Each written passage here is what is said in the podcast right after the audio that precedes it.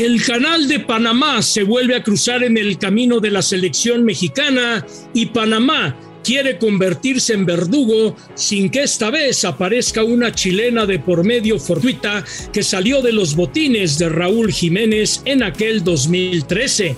Sí, la situación ha llegado a tope para Gerardo el Tata Martino. Dos años de noviazgo y un tercer año de infidelidad ante la afición mexicana que no tolera que el equipo no juegue a nada, que no tolera que si hay actitud no hay fútbol y que otra vez México solito se ha clavado en el hoyo con ese fantasma de la repesca que alguna vez lo llevó hasta Nueva Zelanda. Todavía hay tiempo de remediar, queda mucho para el Mundial, pero primero hay que tener el boleto en la mano y si ese boleto que se compraba en taquilla para los tres primeros lugares cae en la zona de la repesca, México la va a pasar mal porque no ha aprendido a salir de su zona de confort, porque no ha aprendido a superarse en un área donde lo de gigante simplemente es historia y donde el equipo mexicano debe triturar a los rivales. Esto es Las 10 de Footbox. Los mejores 10 sucesos del mundo del fútbol, contados por Fernando Schwartz. Las 10 de Footbox. Un podcast con Fernando Schwartz. 1. La selección de México ha caído en la monotonía. La selección no tiene fútbol, no tiene generación, por ende no tiene definición. Es indispensable que los hombres indiscutibles del Tata Martino vayan a la banca y que venga un revulsivo incluso en el sistema del 4-3-3, porque lo que hace la selección mexicana ya es muy visto y dominado por los rivales. ¿Qué le ha pasado a Martino? ¿Qué le ha pasado a la selección? Han perdido rumbo y ritmo desde la Liga de Naciones, desde la Copa Oro, desde las dos derrotas en Norteamérica y aquel oasis pandémico que significó las giras Europa donde el equipo ilusionaba Ahora el equipo decepciona y bueno, está a un tris de volverse a meter en problemas y nada menos ni nada más que en contra de la selección de Panamá hay que recordar a aquella chilena de Jiménez y sabrán a lo que me estoy refiriendo con esta caída libre que está teniendo el equipo tricolor. 2. Gerardo el Tata Martino, sí, ahora debe estar haciendo ta, ta, ta, como lo hacía el profesor Girafales cuando caía en tensión y en mal humor, porque por fin la autocrítica llegó al director técnico nacional y reconoce que el conjunto no juega absolutamente a nada, que el equipo tuvo una mala, una pésima noche frente a Costa Rica y que sí, que coincide que el buen fútbol no aparece. ¿Qué pasa en la media cancha donde Héctor Herrera realmente no impone el ritmo? Charlie no puede cargar con todo. Romo entró perdido al juego. Orbelín no propuso absolutamente nada. Y estos ejemplos de la media cancha, a final de cuentas, nos demuestran que el equipo mexicano no está caminando como es debido y que Funes Mori está presionado porque falla la poca que tiene, porque el Tecatito produce poco y porque el Chucky Lozano cae en la desesperación. El Tri el tri está triturado y urge, urge que pueda levantar ya, porque si no los nubarrones de la tormenta de la repesca vuelven a aparecer en el campamento y esto, esto no le viene nada bien al equipo mexicano. 3.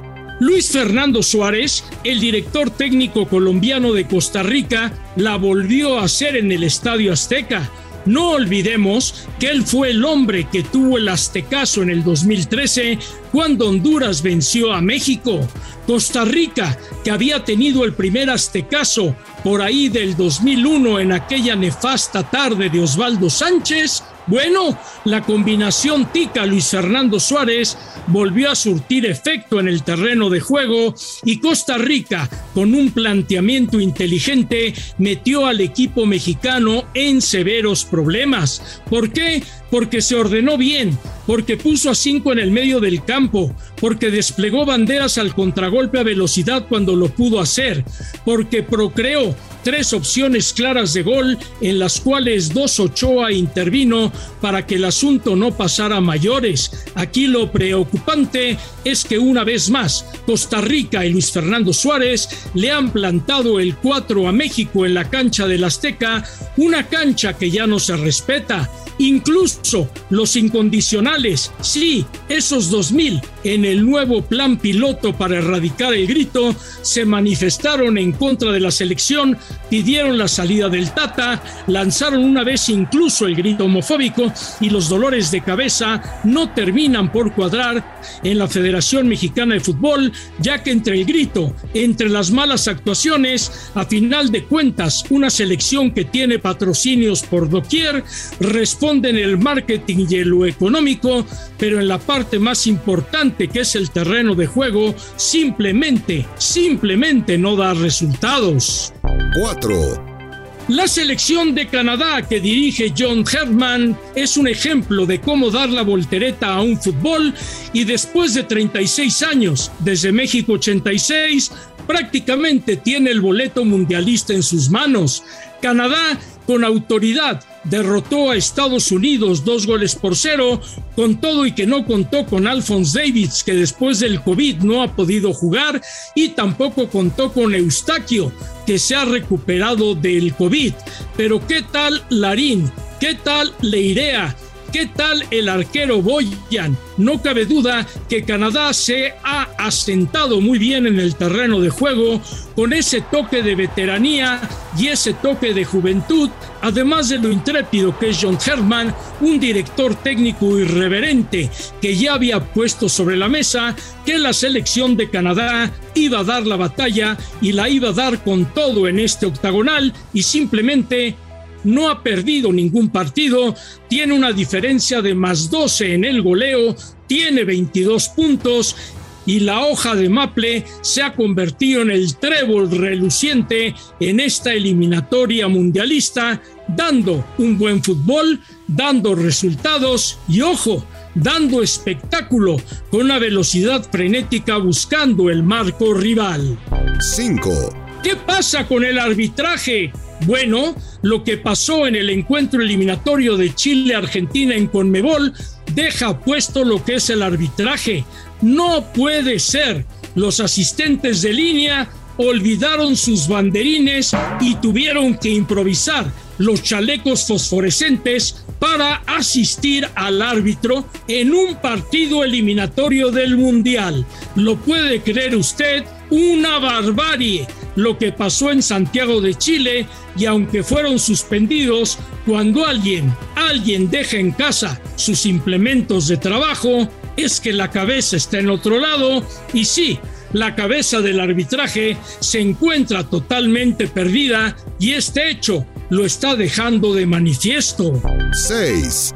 Javier el Chicharito Hernández está borrado de la selección mexicana. Esto lo sabemos todos por lo que pasó en Nueva York. Pero yo me pregunto, la soberbia no debería dejarse a un lado y ahora que hay falta de gol en el tricolor, sentarse a platicar con Javier Hernández y traerlo de vuelta siendo el goleador histórico? Bueno, Javier, mientras tanto, comienza su pretemporada con el LA Galaxy, derrotando a Toronto dos goles por cero, anotando un gol de penalti y mostrando buenas hechuras en la cancha, porque Javier se ha estado preparando en forma independiente para llegar muy bien a esta temporada con el Galaxy y para que la cuña apriete otro gol más por parte del equipo del Galaxy fue de Fraín Álvarez, que esta vez tampoco fue convocado al seleccionado nacional. 7. Pero las cosas no paran, las cosas siguen y van hacia adelante. Y en el América, la fecha FIFA les ha cobrado factura. Jorge Sánchez, con distensión de ligamento colateral de la rodilla izquierda, queda fuera de acción un mes.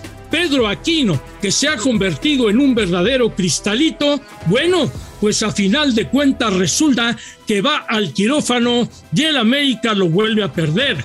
Afortunadamente, Santi Naveda ya salió adelante de la operación que tiene y pudiera volver a recibir la oportunidad en el medio campo americanista. Para Santiago Solari, que considera que su plantel está totalmente redondo y no pasa absolutamente nada, Bueno, pues a final de cuentas ya pudo ver a Diego Valdés anotando gol en el partido amistoso frente a Cruz Azul y es de esperarse que al reanudarse el torneo de liga, finalmente veremos en acción a Jonathan Dos Santos, a Diego Valdés, adquisiciones del América que llevan ya más tiempo y posiblemente Meré, Otero, que llegaron en la parte final de contrataciones, también podrían saltar al terreno de juego ya enfundados como una brillante águila del América. 8. Los Rayados del Monterrey en Abu Dhabi deben pasar a la semifinal del Mundial de Clubes frente al Palmeiras. ¿Por qué?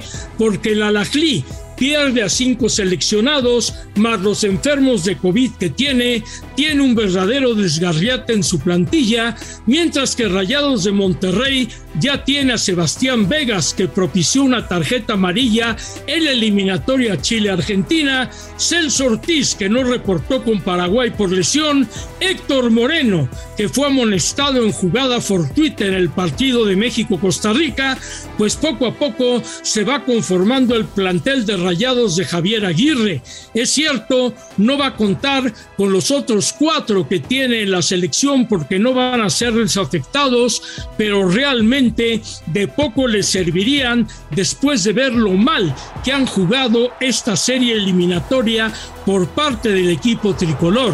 Me gustó que Javier Aguirre haya sacado la casta manifestando que muchos piensan que él no puede con planteles de lujo, que él no puede dar la batalla con un equipo formado para ganar y que todo mundo piensa que Javier Aguirre es un director técnico para equipos que pelean el descenso. Bueno, llegó el momento para el Vasco de demostrarlo en el terreno de los hechos que realmente el equipo de Rayados de Monterrey, con el gran plantel que tiene, tiene para dar la batalla y para poder avanzar dentro de este Mundial de Clubes, donde lo obligado, después de lo hecho por Tigres, por lo menos es llegar a la gran final.